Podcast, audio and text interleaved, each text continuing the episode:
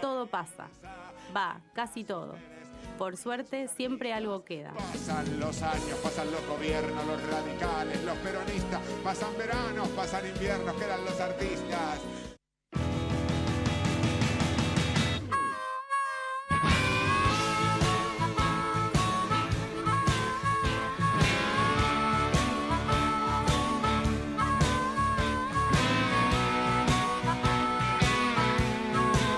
Ir haciendo es eh, cortar. Momento de Yahoo. Sí, sí, estamos haciendo Te producción al decía aire. que tenía, No pasa nada.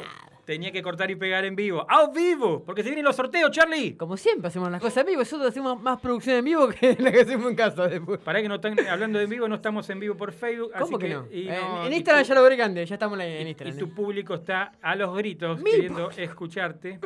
Ah, porque es momento de Yahoo, ¿no? Sería por eso. Claro, exactamente. Eh, a ver, arrancame, tira el primer audio, a ver, eh, Caro. Mira, Felicitaciones, bienvenido a la historia grande del tenis argentino, Juan Martín. Ay, gracias. No puedo creer. Es muy difícil vivir este momento. Es lo que siempre soñé chiquito. La palabra que escuchamos es la de Juan Martín del Potro, que en estos días está operado, digamos. Fue nuevamente operado de su rodilla, no está jugando el circuito, no volvió a jugar el circuito. Ya hace como más de seis meses que no juega. El del tandilense. Eh, por problemas en la rodilla. Este audio es del 14 de septiembre del 2009. ¿Y por qué esa fecha? Porque ese día gana el US Open. Eh, pongámonos en contexto. Hace 11 años, tenía 29 años nada más Juan Martín de Potro. Fue el año que eh, la Argentina después juega la final de, del- La Davis. de la Davis, acá en Mar del Plata, que pierde con España, que también se lo criticó del Potro justamente porque, No podés perder esa final. Carlos. bueno, no, no se puede. Se lo criticaba del Potro ese año porque después de haber ganado el US Open, él prefirió jugar el Master, fue a jugar el Master y llegó a cansado a la Plata a jugar la final de la, de la Davis. eh, como que se hizo un poco responsable para perder el- el- el- la Copa. Nada que ver, en realidad se pierde más que nada porque eh, hubo muchos líos internos en el equipo, hasta, hasta, la, hasta la sede se peleó dentro del equipo interno a ver dónde se ¿Cómo? jugaba.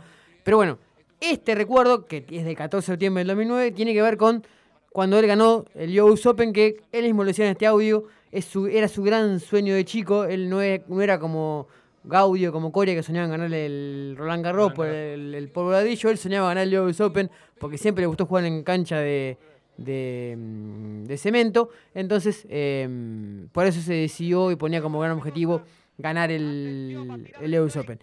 Sube un poquito, eh. Dale. Cabecera de la Audio viejo. ¿eh? Este es para vos. 0 a 0. Para que veas que no tengo colores ni camisetas. Roberto Mouso va a tirar el primer penal. ¿Quién? Silencio en el estadio. No tengo idea. Está hablando del año Tira el 77, cuerpo así que el es difícil saber quién relata. Sí, está más que relatando hablando. Tiró. Sí. Pegó en el palo. Se salvó el arco del Cruzeiro. Se adelantó el arquero para mí. Sí, sí, sí. Este audio adelantó, del ¿eh? 15 de septiembre de 1977. Vos tenías 6 meses de vida, yo tenía 9 meses de vida. ¿Cómo olvidarlo? Eh, no, sí, es difícil. ¿Qué te parece? Sí, tal vez como hincha de boca te puedes acordar. ¿Por qué? Porque este día es el día Yo que. soy hincha el- de Huracán, disculpame. No sé por qué me decís que soy hincha de Boca. santo, Me está ofendiendo. Deja de mentir, por favor. ¿Crees que sea hincha del equipo que vos querés? En definitivo. Esa ventaja de. Bueno, no Dale, no, no te voy a mandar a morir. Eh, Gol, 15 de gol. septiembre de 77, eh, este equipo que acaba de nombrar, Boca Juniors, gana su primer Copa Libertadores con, con Juan Carlos Lorenzo como entrenador. Es el día que Gatti se convierte en ídolo porque El ataca. Toto Lorenzo. El Toto Lorenzo es el, el- el- digamos, es el gran proceso previo de Bianchi. Este año gana el Libertadores y le repite en el 78 Boca. Eran los dos títulos que tenía hasta que llegó Bianchi en el 2000 al, al Ceneice. Eh, por eso es tan importante esta, fecha, pues fue la primera que gana, que gana Boca, que la gana como decíamos en la final en Montevideo contra, contra el gremio. eh, y que eh, el ídolo o el que se convirtió en gran figura fue el Loco Gatti justamente en atajar el último penal y darle la copa al, al equipo Ceneice. También un 15 de septiembre, pero el. Del. del. del. del. del- justo el día. Del no, no del 86. Es del 98. Este autor de este gol se retira. ¿Y es Víctor Hugo? ¿Eh? ¿El que relata El Víctor relata Hugo? Víctor Hugo. Claro que Eh, se quedó sin aire. Sí. Ah, aparte de Víctor Hugo joven, ¿no? Porque estamos hablando justamente del 86, cuando la Argentina gana el título del mundo. Este señor, Jorge Burchaga, hace el tercer gol, el que le da el título, el último título que tenemos como selección argentina de mayores. COVID positivo, además. Exactamente, COVID positivo. Y manager independiente en este momento. Ah, muy bien. Em, Saludos él- a mi vieja, mirá, día del maestro, además que no dijimos nada. ¿En serio? Qué independiente y mandó un mensaje, no sé por qué me pone esas Qué cosas. flojo estuvimos. Bueno, el 15 de septiembre del 98 Jorge Burruchaga se retira eh, del fútbol profesional. eh, jugando con Independiente, justamente el equipo que ahora es manager, que lo tiene como gran referente y como gran ídolo. Es, es difícil no, no hablar de Burruchaga y no justamente traer este gol, ¿no? Digamos, todos nos acordamos de este gol. Eh, es el, último título el que tiene la sección argentina en un mundial. Pensamos que iba a ser en 2014, no se dio. Pero bueno, con el relato de Víctor Hugo me parece la mejor forma de homenajear a un tipo que fue el gran aliado de Maradona en ese mundial y que nos dio justamente la, la consagración del mundo y de ganar el segundo campeonato que tiene la Argentina. Lamentablemente hasta ahora el último. Y para cerrar el déjà vu de hoy, que mejor se venda ella. ¿eh? Ah, doña Elisa. ¿Qué dice? Ah, momento. ¡Mamá!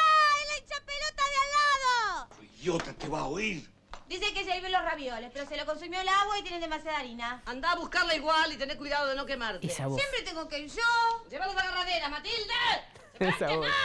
¡Se joda! La que está justamente siendo la protagonista de esta escena es eh, la China Zorrilla, que el 17 de septiembre del 2014 nos dejaba, la uruguaya.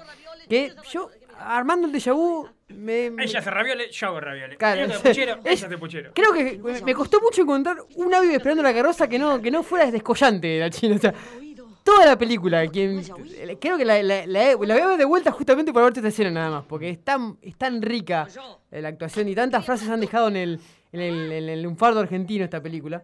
Eh, pero bueno, armando la, la efeméride, armando el déjà vu, caí en la, en, en- la, en la noticia o me, o me volví a recordar que aparte de tener un montón de títulos y de, y con- y de premios que recibió eh, la China como, como actriz y como directora y como eh, actriz de teatro y, y- y muchas asociaciones, es ciudadana ilustre de Mar del Plata, cosa que no sabía. El- ella es, es- es ciudadana, Acá fue somos los campeones mundiales de recibir visitas y decirle que eh, Sí, lo llevamos al. Consejo Deliberante Y le damos un y le damos ciudadano ilustre. Así que Pero bueno, ella, digamos. Vos debes también eh, ser ciudadano ilustre y no lo ¿ah, sabías. sí? Seguro. Uy, no tengo el título. Seguro, Me Carlitos. falta la llave. Te olvidaste. Eh, no te puedo creer. Bueno, no, no mucho más que agregar. Es, creo, la razón por la cual este fin de semana a la película de vuelta. Muy bien. Así que cerramos el Yabu ahí y por favor búsquenla porque la verdad es increíble la capacidad y la, la- la cuestión de cómo te vendía el personaje, cómo era imposible no ver un personaje de ella y realmente creer que era ella en, en persona. Macri, Melconian, Pratgay, Caputo, Dujovne, Vidal, Arroyo, Aranguren, Bullrich, hasta estos pasaron. Todo pasa. Los viernes de 20 a 21 por la 88.7 Radio Comunitaria de la Azotea.